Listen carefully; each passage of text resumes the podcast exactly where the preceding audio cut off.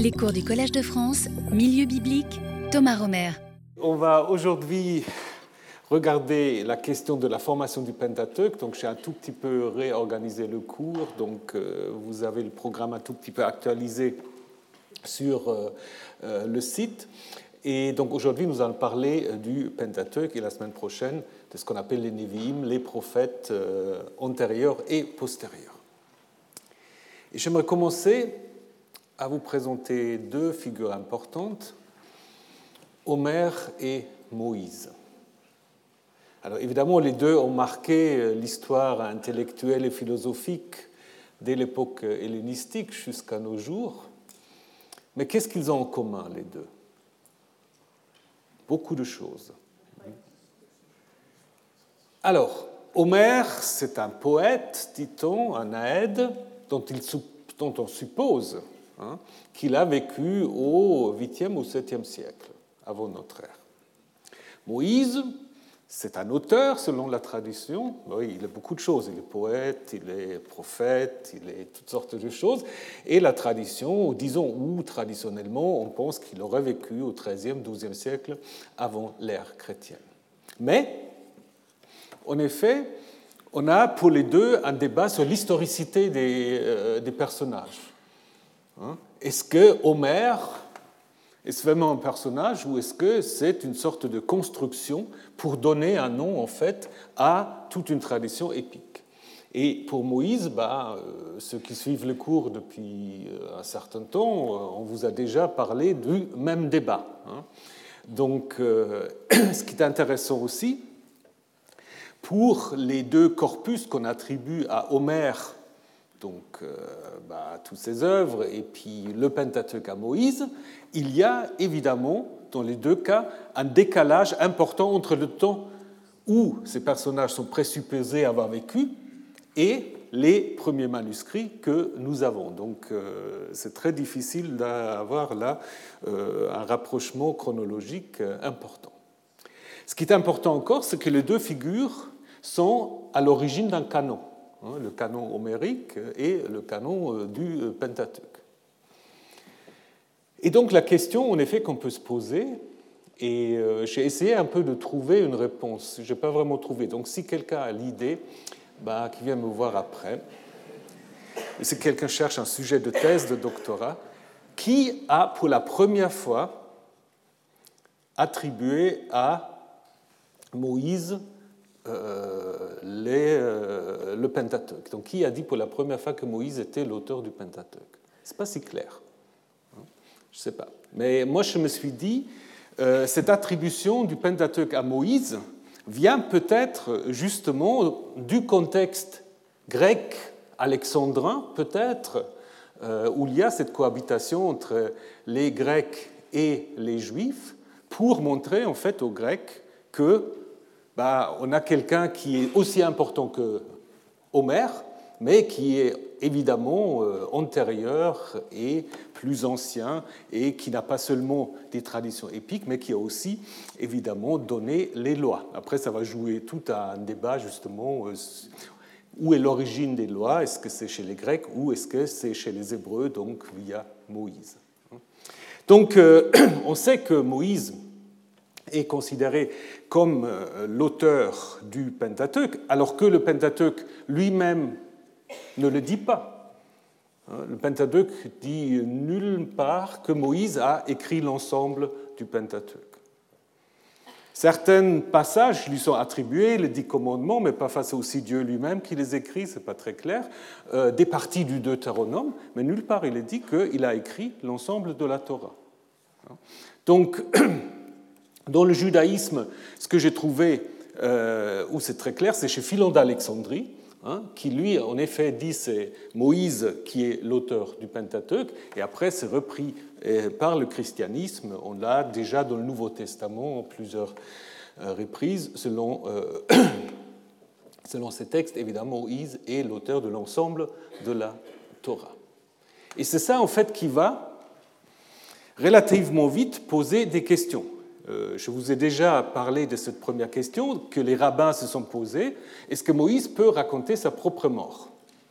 Parce que le Pentateuque, comme vous le savez, se termine avec la mort de Moïse. Alors certains ont dit oui, bah, il peut être inspiré, euh, mais en même temps, déjà aussi le fait qu'il parle de lui tout le temps à la troisième personne. Euh, donc ce qui a amené en fait la majorité des rabbins qu'on trouve dans le Talmud de dire que le Pentateuque a été certes écrit par Moïse, mais ensuite les derniers versets ont été complétés par son disciple, son serviteur Josué. Donc évidemment, ce n'est pas encore euh, très historico-critique, mais a déjà quand même un certain, une certaine sensibilité pour des questions de logique, simplement. Est-ce que voilà, quelqu'un qui écrit son livre va après, dans le passé, raconter sa propre mort? Et au XIIe, XIe siècle, euh, commencent des commentateurs juifs très discrètement euh, qui posent toutes sortes de questions par rapport à certains versets que plus tard, on va appeler des post-mosaïca, des versets qui semblent être écrits après Moïse. Par exemple, un texte comme dans la Genèse, euh, où on a la généalogie des, descendants donc de Ésaü, Édom, on dit Voici les rois qui ont régné au pays d'Édom avant que ne règne un roi israélite. Bah, ça semble quand même euh, être dit, écrit par quelqu'un qui connaît déjà les rois israélites, donc un peu plus tard que Moïse. Deuxième, un peu plus compliqué, on va si vous trouvez la solution. Les fils d'Israël compèrent dans la plaine de Moab, au-delà du Jourdain, à la hauteur de Jéricho. Est-ce que vous voyez ce qu'est le problème avec ce verset? Ça peut être trouvé. Parce que ça, c'est dit par quelqu'un qui est dans le pays, hein, parce que Moab est au-delà du Jourdain. Hein. alors que Moïse, à la fin, bah, il est dans le pays de Moab. Donc, euh, donc si quelqu'un est dans le pays de Moab, il ne va pas appeler le pays de Moab au-delà du Jourdain. Hein. Et puis, Abraham ibn Esra fait toute une série de ces remarques en disant le mystère est grand, personne ne peut le résoudre. Donc euh, il n'ose pas aller jusqu'au bout de ses réflexions, mais il donne toute une liste euh, qui est assez, assez impressionnante. Même les réformateurs restent assez, euh, assez prudents. Le seul qui, qui aura des problèmes, c'est Karlstadt ou Andreas Bodenstein qui dit que Moïse ne peut pas avoir écrit le Pentateuque. Mais il se fait gronder très vite par les Calvins, Luther et les autres. Le philosophe Thomas Hobbes un siècle plus tard, dans le Léviathan, va dire également que Moïse n'a pas écrit l'ensemble du Pentateuque. Il revient au texte, il dit le Pentateuque dit nulle part que Moïse l'a écrit. Après, il dit euh, quand est-ce que ça a été écrit? Ça, il est suffisamment clair que les cinq livres de Moïse ont été écrits après lui, mais quand exactement, c'est difficile. je crois que ça résume tout le problème jusqu'à aujourd'hui. Je pense que tout le monde est d'accord pour ça, mais après, jusqu'à où on peut aller? Ensuite, j'aimerais vous parler d'un diplomate, voyageur, euh, protestant français, Isaac de la Perrère. Je ne sais pas si vous avez déjà entendu ce nom, qui a en effet écrit un livre qui va être très très important pour la suite. Ce n'est pas vraiment un livre de critique euh, du texte, mais plutôt de logique qu'est-ce qu'il faut dire? Historique et biologique. Euh, ce livre, justement, va être connu par Spinoza, par Astruc, par les gens dont je vais vous parler dans un instant. Et son idée, c'est en effet que ce que raconte la Genèse avec le premier couple humain, Adam et Ève, ça ne peut pas être l'origine de l'humanité. L'humanité, en fait, a une existence non pas d'un seul couple, mais de plusieurs couples à plusieurs endroits. Donc il parle en fait de l'existence de hommes pré-adamites, il les appelle les pré-adamites. Donc Adam n'a pas été le premier homme. À l'époque, ça faisait beaucoup de bruit, cette théorie, parce qu'on prenait en fait la Bible euh, pour véridique dans, tout, euh, dans tous les domaines. Hein. Et puis il faisait des observations tout simples que vous pouvez faire aussi. Il dit, bah, si vous prenez l'histoire d'Adam et Ève, et ensuite de Cain et Abel, lorsque Cain tue son frère. Après, Dieu lui met un signe pour que personne ne puisse le tuer. Mais il dit, mais où est-ce qu'ils sont les gens qui peuvent le tuer? Et Adam, bon, peut-être son père, mais après, on apprend aussi dans le même chapitre que Caïn va prendre une femme. Où est-ce qu'il a trouvé sa femme? Voilà, donc euh, De Perer dit, la Bible elle-même, en fait, nous montre que euh, il y avait des peuples autres que euh, Adam et ses descendants. Donc du coup, il va dire que Adam n'est pas l'ancêtre de l'humanité, il va prendre Adam comme l'ancêtre des Juifs. Hein. Bon, évidemment, c'est un peu tiré par les cheveux, mais disons, il a quand même des observations tout à fait justes pour comprendre les textes dits des origines du monde de l'humanité. Il dit également que le déluge n'était pas un événement mondial qui a couvert l'ensemble du monde, c'était seulement le territoire où habitait Noé. Donc c'était le déluge des Juifs, d'une certaine manière, dit de Perer dans ce livre. Et donc il prépare en effet cette idée qui va s'imposer à partir du XVIIe, XVIIIe siècle que le Pentateuque n'est pas fiable en tant que récit sur les origines du monde. Donc on va en effet avoir cette idée qui va s'imposer, que nous avons affaire à des récits mythiques ou à des récits qu'il ne faut pas prendre en effet comme une information fiable sur le plan euh, historique.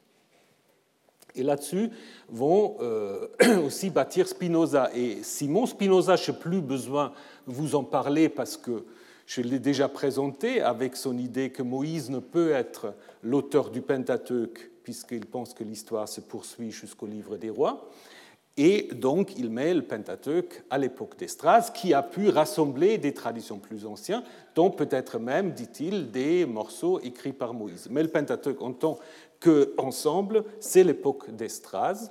Et Richard Simon, qui a eu beaucoup de problèmes après dans l'Église catholique, c'est euh, bah, un peu deux contemporains qui, tous les deux, ont été chassés un peu de leur communauté.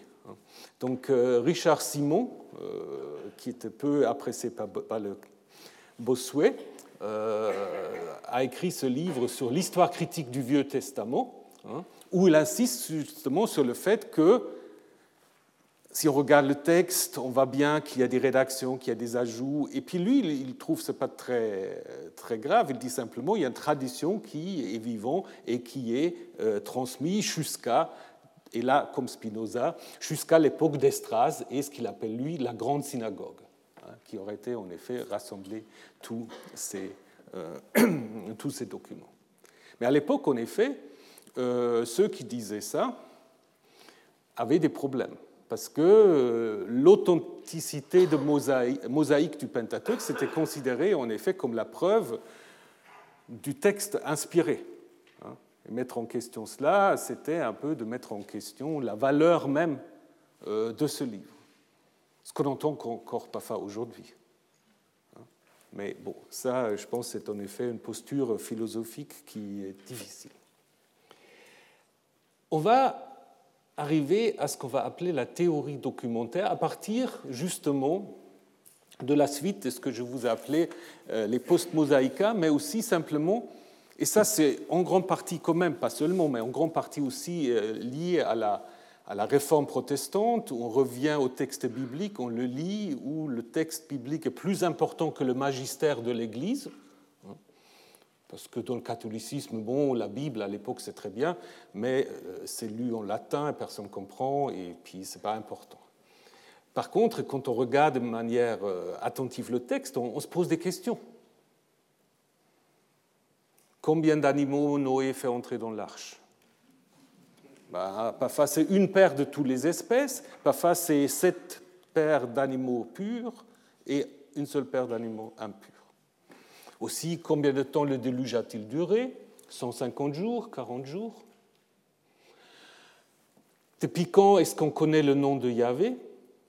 En Genèse 4, après l'histoire de Cain et Abel, on dit à partir de ce moment, l'humanité se met à invoquer Dieu sous le nom de Yahvé.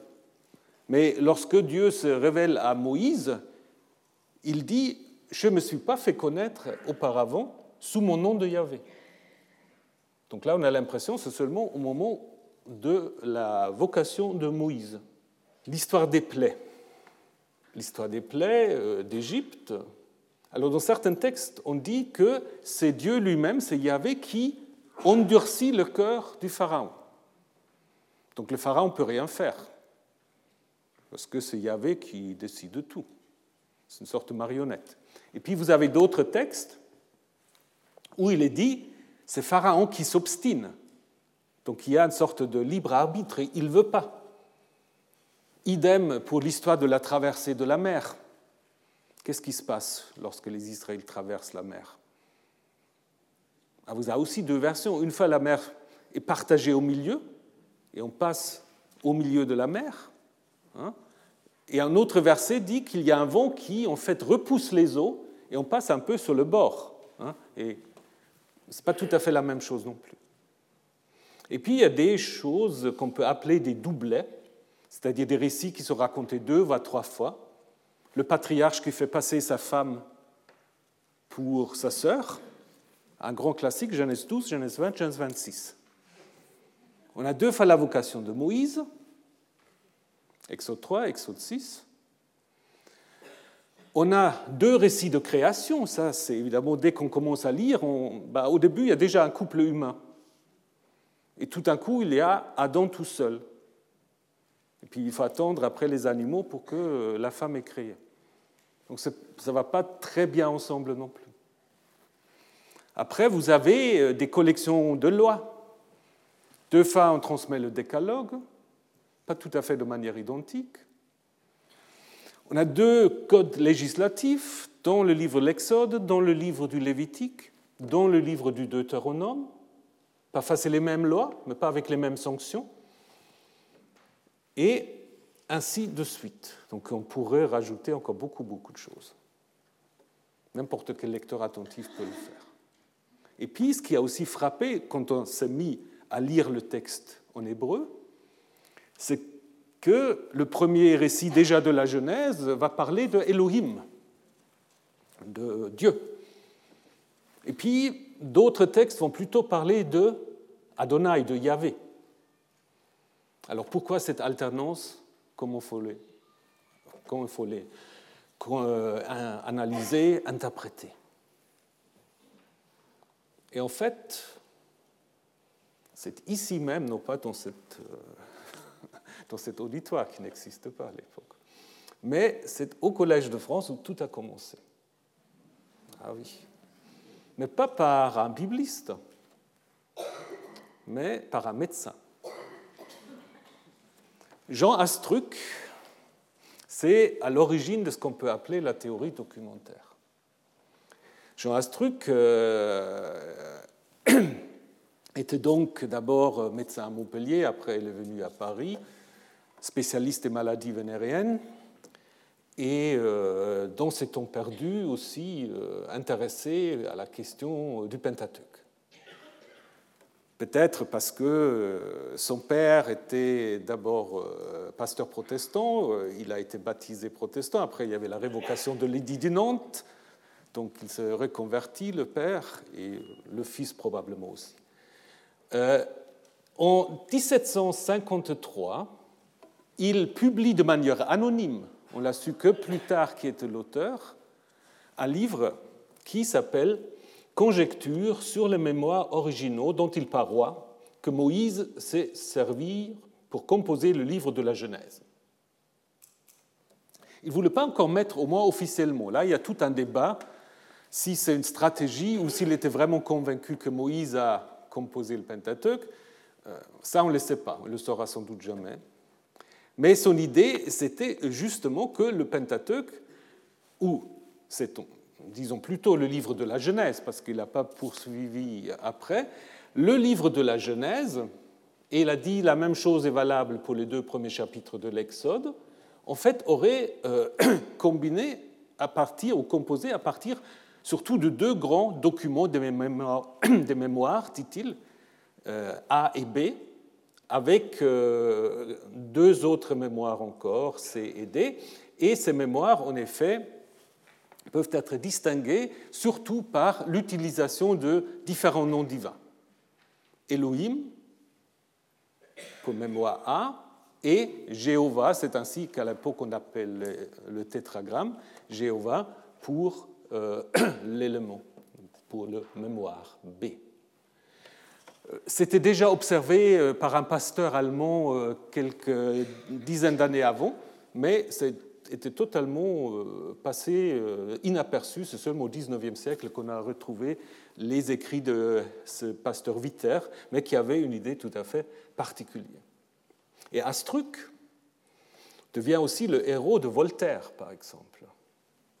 Hein? Voltaire dit en effet la théorie de Astruc prouve que Moïse n'est pas l'auteur du Pentateuque. C'est un peu le contraire ce que Astruc, au moins officiellement, voulait montrer. Et puis euh, il continue, on ne peut que répéter que les livres juifs sont très nouveaux. C'est l'ignorance, le fanatisme qui crie que le Pentateuque est le plus ancien livre du monde. Donc ça, évidemment, c'est Voltaire, mais qui, en effet, euh, se base sur Astruc. Et cette théorie de Astruc des sources Elohim ou sources Jéhovah était repris après par euh, Eichhorn, donc à Jena, et par son successeur Ilgen. C'est toujours à partir de la Genèse, Ilgen qui va en effet dire que la Genèse va se composer de trois sources, deux avec Elohim, un avec Yahvé ou Jéhovah, qui ont eu comme base encore 17 documents plus anciens. Donc, on a ce qu'on peut appeler la théorie des documents, la théorie documentaire. Ça a commencé avec Astruc et ça se condense avec Eichhorn et Ilgen. Donc, que veut dire cette théorie? Ben, Il faut vous imaginer qu'il y a trois documents, deux ou trois, qui racontent à peu près la même chose, un peu comme les évangiles synoptiques. Hein. Donc, euh, on raconte plus ou moins la même chose depuis la création du monde, ou depuis le patriarche, jusqu'à la mort de Moïse ou jusqu'à l'entrée dans le pays. Donc, vous aurez en fait trois versions différentes que des rédacteurs ensuite, pour toutes sortes de raisons, auraient mis ensemble. Hein.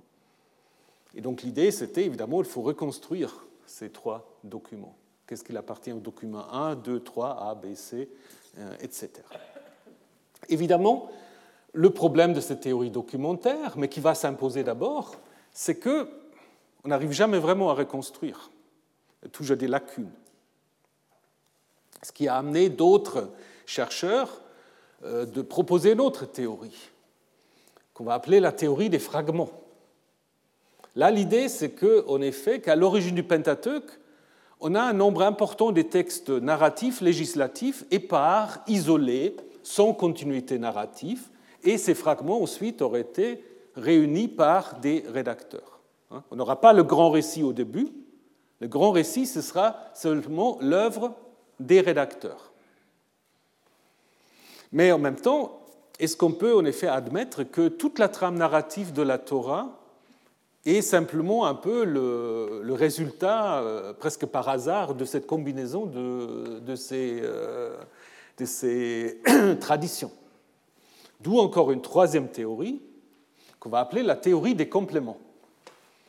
Là, la théorie des compléments, elle va dire en effet, il y a en effet au début un récit de base, Hein, qui va de la création du patriarche jusqu'à Moïse ou la conquête, et qui est au fur et à mesure complété par des ajouts des rédacteurs, etc. Là, évidemment, euh, on ne comprend pas toujours très bien pourquoi, du coup, euh, on a ces traditions parallèles. Si une tradition est déjà là, pourquoi un rédacteur va encore ajouter la même chose? Voilà les trois théories, je ne sais pas laquelle vous préférez, Parmi ces trois, en fait, c'est toujours un peu autour de ces trois que ça tourne jusqu'à aujourd'hui, vous allez voir. Euh, parmi ces trois, c'est en effet la théorie documentaire qu'on va ensuite appeler la nouvelle théorie documentaire qui va s'imposer. Hein. Euh, d'abord, euh, là aussi, je peux aller un peu plus vite parce que je vous ai déjà parlé de Devet qui a montré que le Deutéronome a un statut à part par rapport au livre précédent. Hein et qu'on peut les dater, ce qui était très difficile aussi pour les autres documents, quand, est-ce qu'il faut les dater? Donc il datait le Deutéronome dans sa première édition dans le contexte de ce qu'on appelle la réforme de Josias, dont je vais vous en parler euh, en deux semaines. Et Donc, euh, ça permettait évidemment de corréler les différentes sources. Et puis, il disait aussi, ce qui ne plaisait pas non plus toujours, que le Pentateuque n'est pas un livre d'histoire, c'est une collection de ce qu'il appelait les mythes juridiques, hein, des mythes juridiques. Euh, pensons probablement aux collections de lois. Hupfeld va reprendre ces idées avec, en effet, l'idée qu'il y a deux sources éloïstes Hein, qui utilise le nom Elohim, une source complète de la création du monde jusqu'à Moïse ou euh, la conquête. Ensuite, une deuxième source qui était plus restreinte, contenant surtout les récits patriarcaux. Et puis, c'est probablement le premier qui parle d'une source yaviste. Lui, c'est aussi le premier qui n'utilisait pas les voyelles, hein, euh, mais simplement euh, les consonnes en disant bah, personne ne sait comment se prononce le nom du Dieu d'Israël. Donc une source yaviste, et puis évidemment le Deutéronome. Alors, ce qui manquait encore, c'est de distinguer entre ces deux sources éloïstes. Euh, cette source qui était souvent considérée comme la source la plus ancienne, c'était en fait la source où se trouvaient tous les textes intéressant pour les prêtres, les sacrifices, la circoncision, donc euh, ce qu'aujourd'hui va appeler plus tard la source sacerdotale des prêtres. Et ces deux chercheurs, deux professeurs, un professeur, l'autre, je crois, il n'a jamais été professeur, de Strasbourg, euh, Royce et Graff. eux sont très très importants parce que qu'est-ce qu'ils ont montré? Ils ont montré que la source qu'on considérait comme la source la plus ancienne, Hein, la, source, la première source éloïste, qui contient toute la législation sacerdotale, c'est en effet la source la plus récente. Pourquoi? Parce qu'il dit en effet que ni le Deutéronome, qu'on peut dater, ni les livres prophétiques anciens, ni les livres historiques connaissent la législation sacerdotale telle qu'elle apparaît dans la Torah. Donc ces textes des prêtres deviennent du coup des textes récents. Donc là, l'ancienne source éloïste de Hupfeld va se transformer en fait en source la plus récente. Et c'est là-dessus vont bâtir deux personnages importants, Abraham Kühnen et Julius Wellhausen.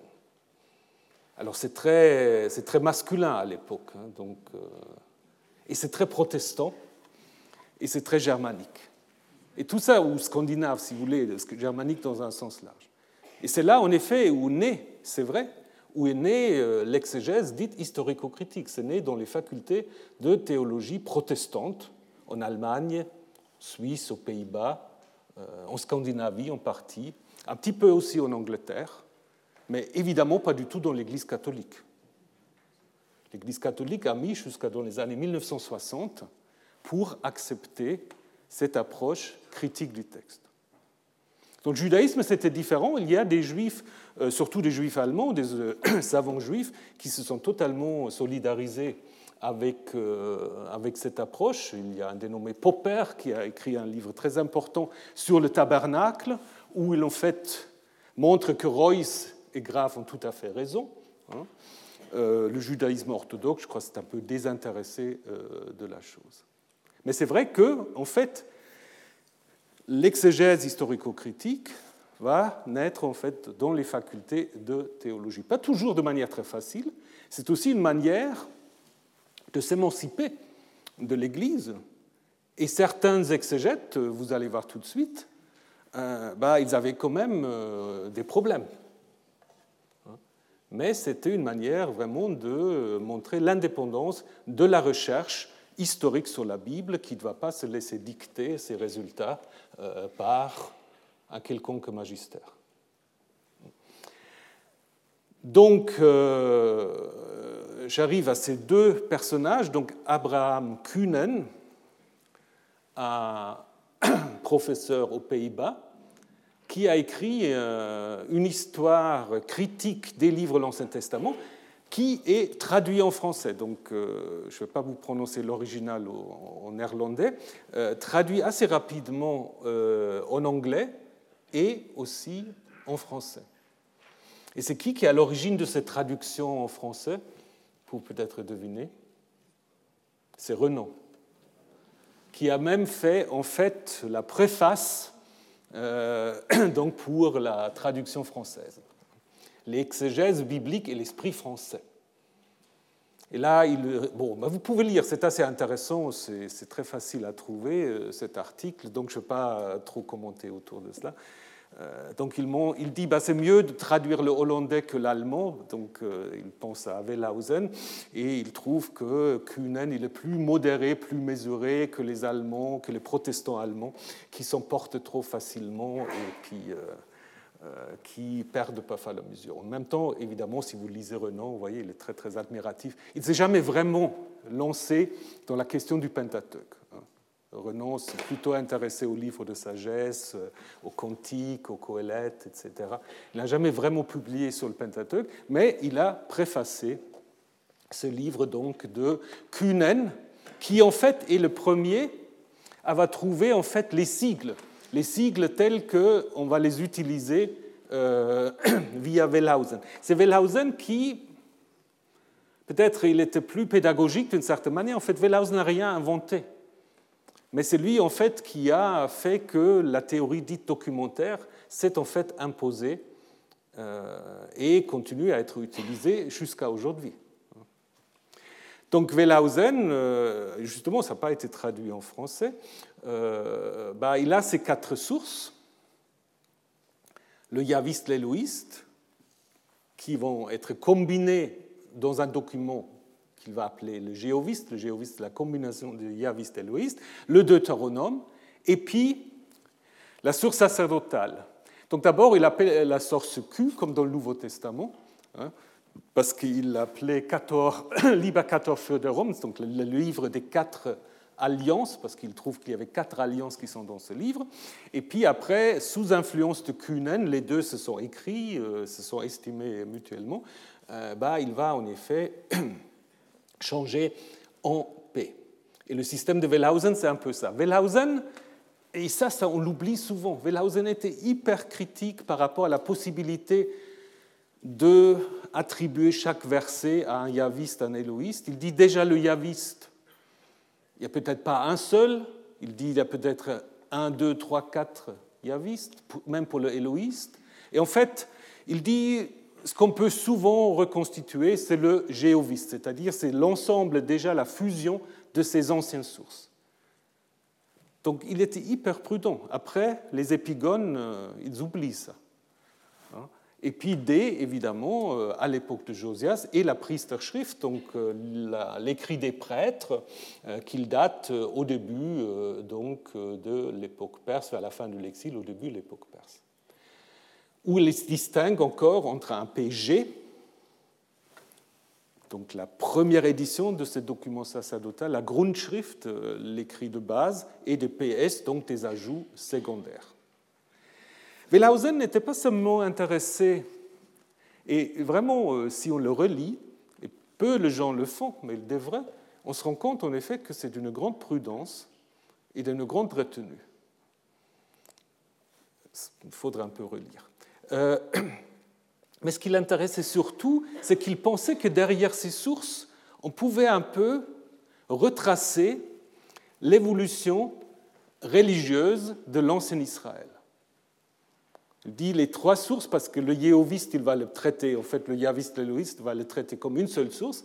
D et P, c'est trois moments importants dans l'évolution de la religion de l'Israël ancien.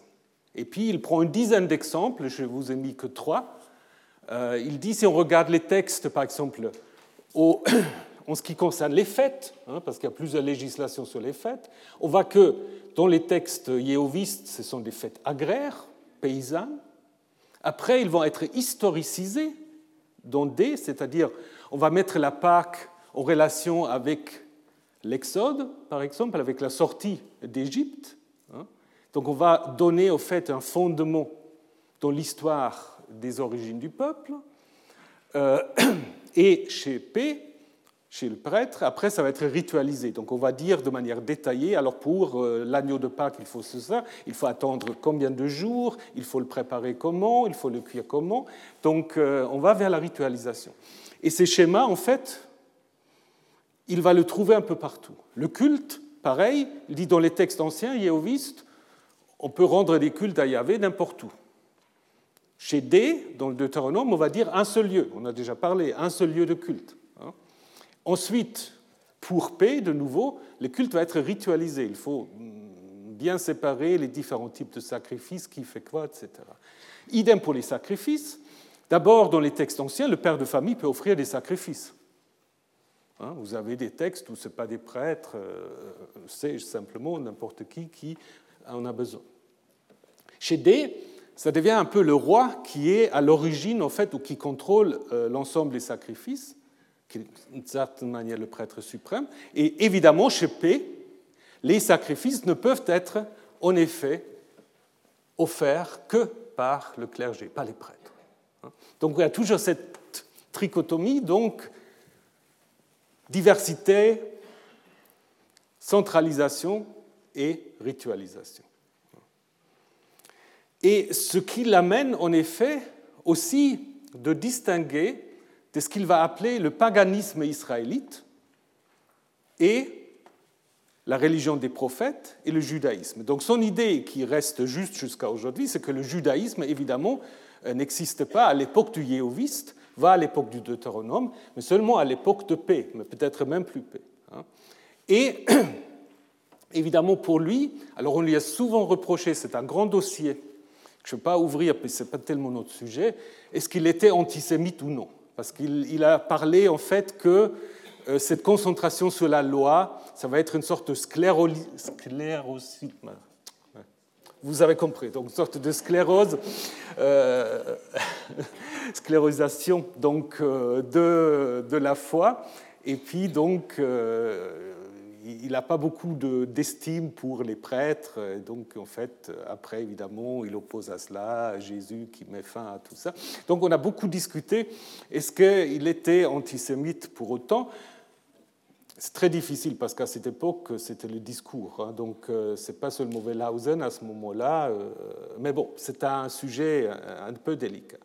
Évidemment, pour lui, la religion vivante, c'était la religion de la monarchie.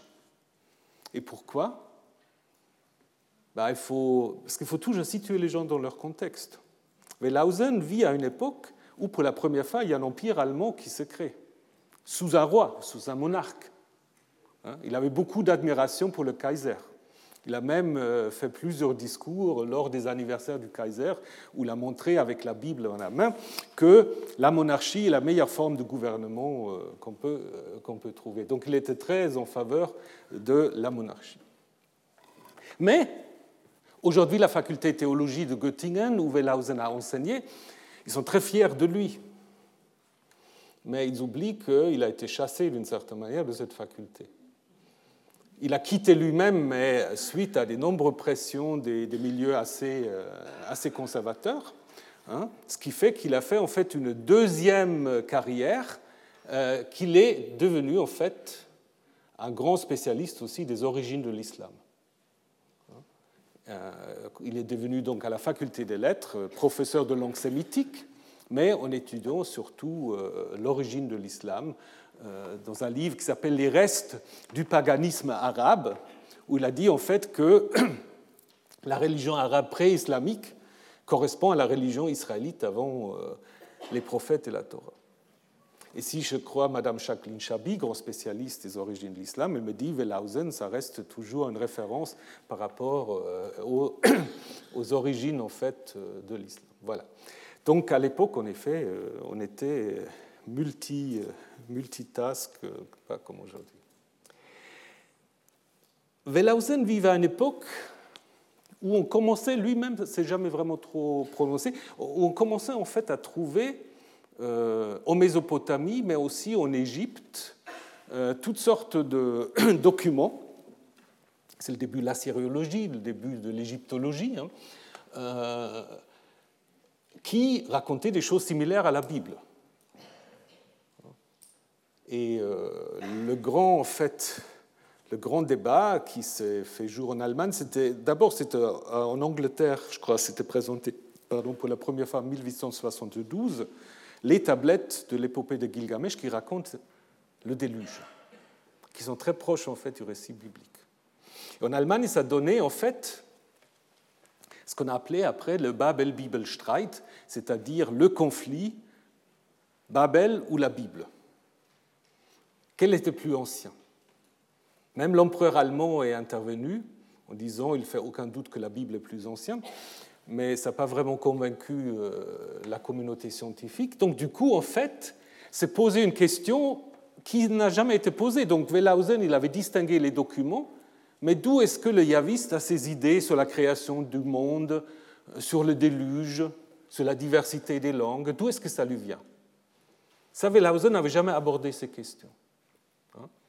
Hein. Et donc, du coup, avec cette découverte de ces, euh, de ces textes, en fait, on va réorienter un peu l'intérêt. On va aller vers un comparatisme, mais aussi vers la tradition orale.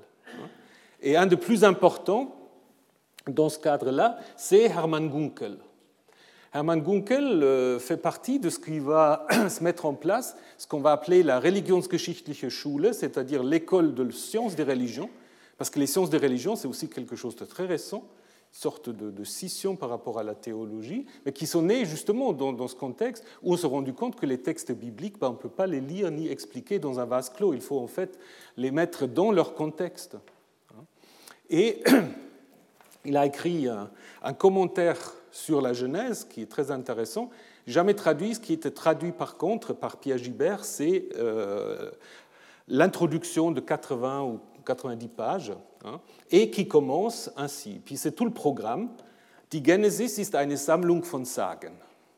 Euh, chaque mot dit quelque chose. Hein. Euh, alors on peut traduire la Genèse est une collection, c'est le premier mot important, c'est une collection de Sagen. Bon, on a traduit, Pierre Gibert a traduit par légende, c'est pas tout à fait la même chose, mais peu importe. Donc, collection, c'est important. Pourquoi? Parce qu'en fait, pour lui, le yaviste, il est pour, comme, un peu comme Wellhausen dit, oui, il y a peut-être plusieurs yavistes, il y a plusieurs éloïstes. Le yaviste, ce n'est pas très important, en fait. Hein Parce qu'il fait quoi? C'est simplement, il collecte, c'est un peu comme les frères Grimm, euh, qui sont contemporains en Allemagne, hein, ils collectent simplement des traditions populaires orales. Hein Et quand ils appellent Legenden, c'est aussi une manière, en effet, de dire ou d'éviter de savoir est-ce que c'est historique ou ce n'est pas historique. C'est une sague. Il peut avoir des noyaux historiques, mais pas forcément. Et puis, donc, son idée, c'est qu'il y a toujours, en fait, des histoires indépendantes, hein, donc des récits indépendants qui, après, sont mis ensemble dans des collections un peu plus importantes. Et donc, tout d'un coup, on va s'intéresser beaucoup plus aux étapes pré-littéraires du Pentateuque. C'est plus tellement le yaviste, ok, il est là, mais c'est presque une sorte d'aboutissement. Avant le yaviste, il y a déjà toutes ces traditions orales. Mais alors, d'où est-ce que on les, comment on les transmet? Là, c'est évidemment la grande question. Alors, il a un programme, mais qu'il n'a pas vraiment euh, poussé jusqu'au bout, va créer une autre, une autre expression qu'on utilise jusqu'à aujourd'hui. Ça va être le Sitz im Leben, l'assise dans la vie. Donc son idée, c'est que chaque texte a des, euh, comment dire, des, euh, des éléments typiques. Quand vous recevez aujourd'hui une lettre des impôts, vous n'avez pas besoin de lire jusqu'à la fin pour savoir ce que c'est. Parce qu'il y a une sorte de style rhétorique, vocabulaire, euh, ou des faire-pas de naissance, des faire-pas de décès. Donc euh, voilà, c'est des genres en fait. Hein. Et puis euh, Gunkel va dire, mais les genres, en fait, un texte nous renseigne de son origine. Bon, pour la Genèse, là, il ne va pas très loin, c'est toujours l'ancien qui, qui, est assis au feu de camp qui raconte les histoires. Donc ça reste un peu limité, mais c'est un des premiers à poser la question un peu de l'enracinement sociologique de ces textes. Qui reste très, si vous lisez les anciens Wellhausen, tout ça, ça reste très abstrait. Le yaviste, on ne sait pas très bien où il est, les non plus. Et là, Gunkel va poser la question. Et cet intérêt, en fait, pour euh, les, euh, les, traditions anciennes va être poursuivi par Martin Noth avec cette idée, en effet, que la plupart des sources du Pentateuque sont simplement la reprise de ces traditions anciennes. Donc à cette époque-là, on, reconstruit toutes sortes d'institutions pré-monarchiques. Donc en fait, on passe du premier au deuxième millénaire, d'une certaine manière. Hein. On va avant l'origine de la monarchie. Wellhausen s'était arrêté au 8e siècle, a dit au-delà, on ne peut rien dire. Hein. Là, c'est une sorte d'enthousiasme, en fait, qu'on a des traditions très très anciennes, euh, qui, en fait, ont simplement été collectées par le yaviste. Hein. Note va dire, en fait, la sortie d'Égypte et l'entrée en Canaan, ça, c'est la tradition la plus ancienne. Après, il y avait une tradition des patriarches, une tradition sur le Sinaï, une autre tradition dans le désert.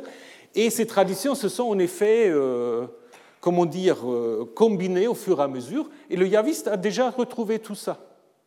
Il a seulement rajouté l'histoire des origines du monde, parce que ça, ce n'est pas typiquement israélite. Il a dit le reste, c'est la grande épopée des origines du peuple que le yaviste ne fait que reprendre.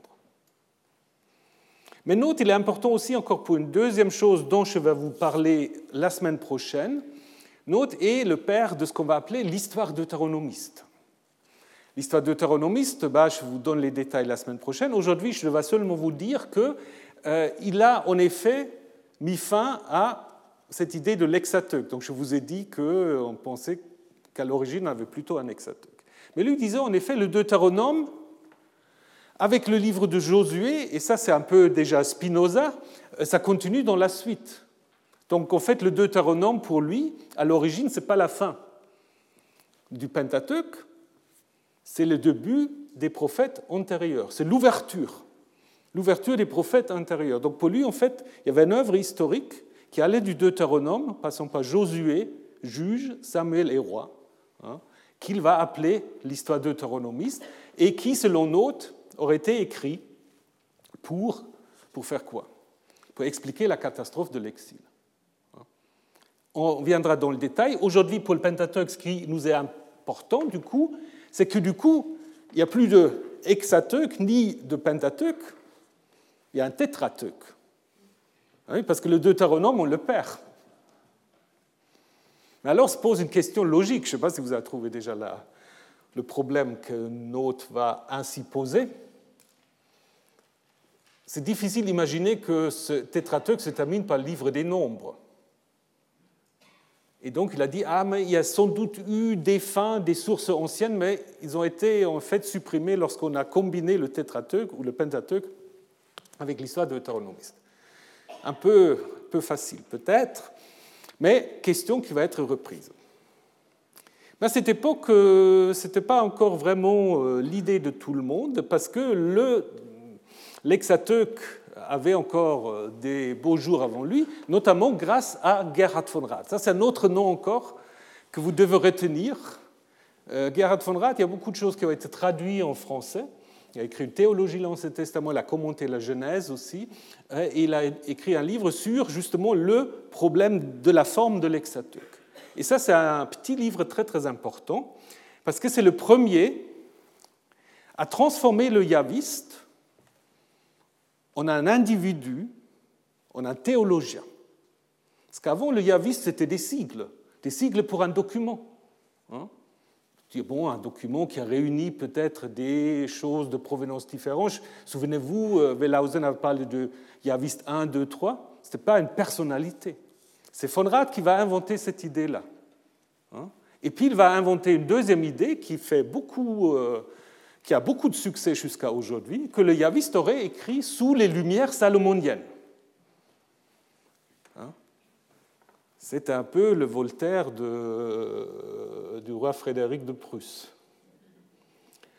Et donc son idée que, en fait, le yaviste, c'est à l'origine en fait, du Pentateuque. La seule chose que le yaviste aurait eu de la tradition, c'est ce qu'il appelle le petit credo, que vous connaissez. Mon père est un araméen il descend en Égypte, les Égyptiens nous oppriment, et puis nous avons crié vers Yahvé qui nous a fait sortir et nous a donné le pays. Il a dit ça, c'est en fait la tradition ancienne, le petit credo, et le reste, c'est agencé par le yaviste. Donc le yaviste devient en fait le vrai artisan de l'exateuque. Ça devient un auteur, un théologien, un historien même, si vous voulez. Hein. Donc, pour von Rad, le yaviste est le plus grand théologien que Israël ait jamais connu. Ça, elle le dit plusieurs fois. Hein.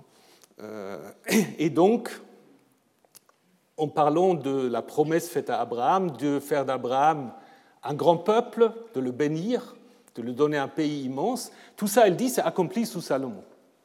Hein? C'est quelqu'un qui écrit sous Salomon pour montrer qu'il avait accompli toutes ses promesses. Et dans la suite, en fait, on va s'intéresser beaucoup, et ça peut-être de nouveau, c'est le contexte un peu des facultés de théologie, on va s'intéresser au message de ces sources. On va parler du kérigme, du kérigme, du message du yaviste, de l'éloïste, de P, de D, mais toujours avec l'idée que c'est le yaviste qui est le plus important. Et c'est grâce à von Rad qu'il va se mettre en place une, une sorte de théorie documentaire, qu'est-ce qu'il faut dire, standard, telle qu'on va les enseigner euh, dans presque toutes les universités du monde. Hein, que vous avez ici, le yaviste, sous Salomon, commençant avec le deuxième récit de la création, Adam et Ève, allant jusqu'à Josué 24, si on suit euh, von Rad, donc couvrant un hexateuque. L'éloïste, à l'époque de la monarchie, plutôt dans le nord, mais là on est toujours très embarrassé parce qu'on ne sait pas très bien ni où il commence ni où il se termine. Avec l'idée que sa théologie serait été la crainte de Dieu. Hein. En Genèse 22, c'est considéré comme un des grands textes éloïstes. Lorsque Abraham euh, veut offrir son fils en sacrifice, l'ange lui dit Maintenant, je sais que tu crains Dieu. Donc, c'était euh, le charigme de l'éloïste. D, bon, les yéhovistes, la combinaison, D, ça n'a jamais posé problème. Et puis, à la fin, le document sacerdotal, commençant en Genèse 1 et se terminant soit en Deutéronome 34 ou en, Josué. Ça, c'est vraiment le modèle, et que certains présentent encore comme le modèle valable pour expliquer la formation du Pentateuque. C'est pas si mal ce modèle. Mais quand on regarde, ça n'a jamais été accepté par tout le monde. D'ailleurs, ça a été toujours jusqu'à aujourd'hui aussi contesté dans des milieux très conservateurs et très vite dans les milieux universitaires, c'est la source éloïste qui posait des problèmes. Parce qu'il est trop fragmentaire, l'éloïste. Hein. Déjà dans les années 40, il y a des gens qui commençaient à écrire des textes sur l'éloïste difficile. Ce qui était sans doute le plus largement accepté, c'est l'identification des textes P, le D sans doute aussi, mais la date de P, alors que euh, l'exégèse germanique l'avait toujours mis euh, à l'exil ou après l'exil, en Israël, disons à Jérusalem, un dénommé Kaufmann, et il est suivi encore aujourd'hui, pensait que P est en effet préexilique, que ce n'est pas du tout après l'exil, que ça reflète en fait la situation du premier temple. Mais on avait toujours l'impression quand même que, grosso modo, tout le monde était d'accord sur euh, cette théorie, qu'il fallait en effet enseigner. Et après s'est produit dans les années 1975, c'est ce qu'on peut appeler une révolution scientifique. Je ne sais pas si vous connaissez le livre de Thomas Kuhn, qui n'a rien à voir avec la Bible.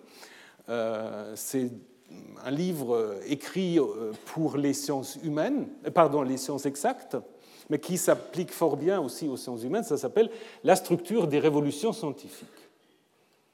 Alors c'est une charge parfois assez, assez véhément, donc c'est très discuté aussi ce livre, mais je crois que ça explique un certain nombre de choses, euh, où en effet, Kuhn dit, il y a souvent ce qu'il appelle lui la science normale, c'est-à-dire un paradigme que ce soit en physique, en chimie, etc., à l'intérieur duquel il faut travailler.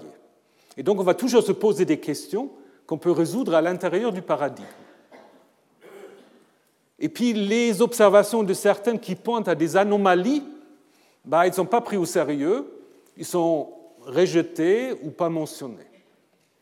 Et puis il y avait un moment où ces observations deviennent tellement fortes qu'on arrive à une sorte de crise scientifique. Et cette crise scientifique va aussi souvent avoir un débat non rationnel, parce que les tenants du paradigme ancien se sont d'une certaine manière menacés par la mise en question euh, de leur modèle, parce qu'ils ont fait leur carrière scientifique avec ce modèle. Et donc, euh, du coup, euh, ça prend beaucoup de temps, il y a des concurrences, il y a une déconstruction du paradigme en place, mais il y a souvent concurrence de toutes sortes d'autres modèles qui ne vont pas toujours s'imposer, et après, souvent, il y a une sorte de combinaison des euh, différentes observations euh, qui arrivent parfois à faire naître un nouveau paradigme. Et je trouve que ça va très très bien, c'est très résumé ce que je vous dis là, mais ça va très très bien en fait pour comprendre ce qui s'est passé euh, dans les années 75 par rapport au Pentateuque. Parce que le temps était mûr, et ce qui est très intéressant, et ce n'est pas par hasard. Dans les années 75-76, il y a trois livres qui sont apparus en même temps. À l'époque, il n'y avait pas Internet. Donc les gens n'étaient même pas en communication les uns avec les autres. Hein? Euh, donc euh, l'un, Van Seters, il était aux États-Unis, l'autre était à Zurich, Hans-Heinrich Schmid, et Rolf Rentorf à Heidelberg. Les trois livres ont fait, disons moi en Europe, s'écrouler la théorie documentaire traditionnelle. Donc c'est vraiment une sorte de crise du modèle. Certains ont parlé du crise du Pentateuque, le Pentateuque n'est pas en crise, mais les modèles pour expliquer sa formation. Trois livres qui ont en effet pas du tout la même visée, mais qui ont contribué dans leur ensemble à montrer que la théorie traditionnelle telle que je vous l'ai présentée euh, est difficile à maintenir. Donc, Abraham in History and Tradition, euh, der sogenannte Yavist, le soi-disant Yaviste, et puis le problème de la transmission du Pentateuque de Rentorf. Alors, très brièvement, qu'est-ce qu'ils ont dit, ces trois livres? John Van Seters, euh, ça a été réédité plusieurs fois, euh, d'abord en montrant que si on regarde, lui il se concentrait en fait sur Abraham. Il dit si vous regardez les histoires sur Abraham, contrairement à ceux qui postulent qu'il y a une tradition orale qui remonte au deuxième millénaire, tous ces textes en fait s'expliquent beaucoup plus, euh, plus facilement grâce à des parallèles qu'on peut trouver dans les textes néo-assyriens babyloniens. Donc pour lui, les histoires d'Abraham, pour la plupart, sont nées au 7e, 6e siècle. Et le yaviste, en fait, c'est pour lui aussi, comme pour Fonrat, un auteur mais un auteur qui écrit au moment de l'exil, à l'époque babylonienne, hein, qui reprend quelques traditions, mais euh, il n'y a pas du tout euh, l'idée, en fait, euh, d'une longue transmission. Le yaviste est un auteur qui s'arrange, qui reprend quelques idées, c'est une sorte d'Hérodote. Hein. il, va d'ailleurs parler du yaviste as a historian, comme un historien, dans les livres suivants. Et donc, pour lui, le yaviste de l'exil est complété par P. Et donc, finalement, pour lui, il suffit deux personnes pour créer le Pentateuque. C'est facile, hein le yaviste et puis P. Je pense un peu trop facile, sans doute, euh, on va le voir. Alors, après, deuxième attaque euh, contre le yaviste, euh, c'est Hans-Heinrich Schmid donc, de l'Université de Zurich. Alors lui, il prend un tout autre autre biais, il dit, OK, reprenons les textes yavistes tels qu'on les, euh, les isole normalement, et puis on regarde où ça comment les expliquer. Alors il prend par exemple un texte comme Exode 19. Si vous entendez ma voix, et si vous gardez mon alliance, mon traité, vous serez ma part euh, personnelle parmi tous les peuples. il dit où est-ce que se trouvent les meilleurs parallèles où bah, Dans le Deutéronome. Vous garderez les paroles de ce traité, et c'est toi que Yahvé tendu à choisir pour devenir sa part personnelle, ce goût-là, parmi tous les peuples. Donc il dit, si le vocabulaire du yaviste est tellement proche du deutéronome, est-ce qu'on peut mettre l'un au Xe siècle et l'autre au 7e ou 6e siècle?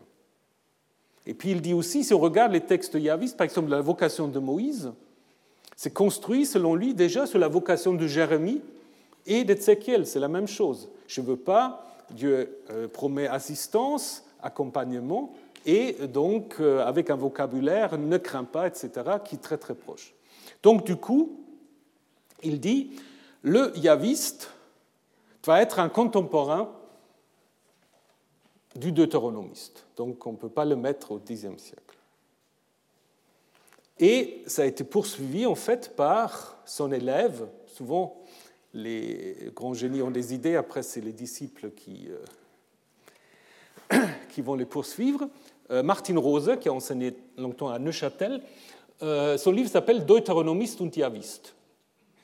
Alors, peut-être le titre vous dit déjà quelle est sa théorie. Si c'est deutéronomiste et yaviste, ça veut dire que le yaviste vient après le deutéronomiste. Hein, c'est ça l'idée. Donc le titre dit déjà tout le livre. Qu'est-ce qu'il va faire? C'est très simple. Il va prendre des récits qui sont racontés à la fois dans le livre Exode et Nombre, et de l'autre côté dans le Deutéronome, et parfois aussi dans Josué. Deutéronome, Josué, les livres dits deutéronomistes. Il va les comparer. Il va dire, mais en fait, souvent ce qu'on va voir, c'est que les textes dans Exode Nombre sont plus récents que les textes du Deutéronome. Je prends juste l'exemple de l'histoire des espions. Souvenez des espions qui ne euh, veulent pas entrer dans le pays. C'est raconté deux fois en Nombre 13-14 et en Deutéronome 1. En Deutéronome 1, il est dit que Yahvé se mit en colère contre Moïse. Il se met en colère en disant Tu ne dois pas entrer avec euh, cette génération. Mais dans Nombre 13-14, il y a une grande prière d'intercession de Moïse qui fait que Moïse sauve d'une certaine manière la vie de la première génération. Et Rose dit Mais si l'auteur du Deutéronome connaît déjà cette grande prière d'intercession, est-ce qu'il peut dire que Yahvé s'est mis en colère contre moi? Ou est-ce que ce n'est pas plus facile d'imaginer que quelqu'un qui avait lu Yahvé s'est mis en colère contre moi dit Ah non, non, Moïse quand même. On va raconter ce que Moïse a fait. Donc du coup, en effet, euh, l'idée, c'est que les récits du Deutéronome, selon Roset, sont antérieurs à ceux euh, d'Exode et des Nombres. Van Seters va dire à peu près la même chose hein, avec son livre In Search of History, où il va surtout comparer le yaviste à Hérodote, qui fait aussi une sorte de prologue à l'histoire. Donc on a un modèle en fait très différent. Du coup, l'origine de tout le Pentateuque, c'est quoi? C'est le Deutéronome. Ça renverse tout. Hein. Donc l'origine, c'est le Deutéronome. Après, le yaviste et le sacerdotal vont devenir des sortes de prologues. Et ça, ça résout en effet le problème de Note qui disait Mais où est la fin des anciennes sources? Si ce sont des prologues, ben, ils n'ont pas besoin de fin, parce qu'en fait, ils ont en effet ajouté à ce qu'on va appeler l'histoire deutéronomiste, qui existe déjà. Donc si on donne un nouveau prologue, on n'a pas besoin en fait d'une fin, parce que la fin est présupposée dans le Deutéronome et dans les livres suivants. Et finalement, après on va arrêter pour aujourd'hui, c'est lui, euh, je pense, à qui je dois aussi euh, que je fais l'Ancien Testament et la Bible hébraïque, c'est Rolf Rendorf à Heidelberg, donc j'ai eu la chance de suivre les cours. Et donc c'est vrai que je, me sens une certaine filiation avec lui. Donc lui, en fait, a écrit ce livre où il a d'abord montré que la théorie documentaire est euh, basée sur des fondations pas très stables. Il a montré en fait qu'on n'a jamais vraiment réussi à reconstruire. On a évidemment pointé les récits parallèles, mais reconstruire après le yaviste, l'éloïste, ben, ça c'est une autre histoire. Et puis il pose aussi une question très très importante, qui était jusqu'à là un peu pris comme normal. Est-ce qu'on peut vraiment utiliser les noms divins Yahvé et Elohim pour postuler deux sources différentes chaque fois. Yahvé, c'est un nom propre, Elohim, c'est un nom générique. Est-ce qu'un auteur n'a pas le droit d'alterner selon les contextes? Donc, euh, du coup, il va prendre un modèle alternatif qui est plus une sorte de théorie de fragments, en disant qu'à l'origine, en fait, il y a des grands blocs, ce qu'il va appeler les unités majeures, qui ensuite auraient été en fait euh, combinés par des rédacteurs. Donc, on aura eu de manière séparante des histoires sur les origines du monde, sur les patriarches, sur euh, l'Exode et ainsi de suite. Hein. Et ce n'était pas lié à l'origine, c'est lié seulement à partir de l'époque du Deutéronome ou de l'époque sacerdotale. Hein. Donc on revient à une sorte de théorie de fragments, où il insiste plus sur l'indépendance des grandes traditions, euh, ce qui a été en effet euh, repris par son élève Erhard Blum, qui du coup va montrer comment même l'histoire des patriarches s'est constituée de manière très euh, complexe. Et il va reprendre l'idée des deux grandes rédactions de Renthoff en parlant que le Pentateuque, finalement, c'est une sorte de synthèse ou de compromis entre deux grandes compositions deutéronomiques, donc ça c'est ceux qui ont vu le lien entre le yaviste et le deutéronome, et sacerdotal. Voilà. Alors, quelles sont les conséquences? Après, je vais vous laisser. Les conséquences, c'est qu'il n'y a pas de nouveau consensus. Je serais malhonnête, malhonnête si je vous disais qu'il y en a. Mais il y a quand même des possibilités. Ces possibilités, je vais vous expliquer un peu la semaine prochaine, brièvement, avant qu'on arrive au, prophète. Mais il n'y a pas de nouveau consensus, ça c'est tout à fait vrai. Euh, si quelqu'un vous dit le contraire, c'est contraire à la déontologie, il n'y en a pas. Alors, si vous avez encore un peu de temps, vous pouvez aller boire un café maintenant, parce qu'à 16 h il y a la conférence du professeur euh, Stephen McKenzie, qui va en effet hum, s'intéresser au premier chapitre de la Bible, comment lire et interpréter aujourd'hui Genèse 16. 16, non. Genèse 1, c'est à 16 heures. Genèse 1, à 16 heures dans la salle 2, je crois. Et euh, je vous dis également, donc c'est assez, euh, il y a beaucoup d'activités ce temps-ci. Le lundi, le lundi 8, euh, c'est à Halbvax, pardon. Alors, euh, Steve McKenzie, c'est à l'auditoire Halbvax à 16h. Donc, courez pas, vous avez le temps. Euh. Et euh, donc, lundi à 16h aussi, je crois, il y a la conférence du professeur Schröter de Berlin qui va adresser ou qui va parler de toute autre chose sur le Jésus historique. Parce qu'on me dit toujours, je ne fais jamais du Nouveau Testament. Donc, j'ai invité euh, quelqu'un euh, qui va euh, poser cette question, est-ce qu'on peut reconstruire le Jésus historique ou est-ce que c'est quelque chose de vain? Ça, ce sera une, conférence en anglais, par contre, avec des PowerPoint qui résument en français. Voilà, mais maintenant 16h, Steve McKenzie, et puis moi je vous retrouve jeudi prochain. Retrouvez tous les contenus du Collège de France sur www.colège-2-france.fr.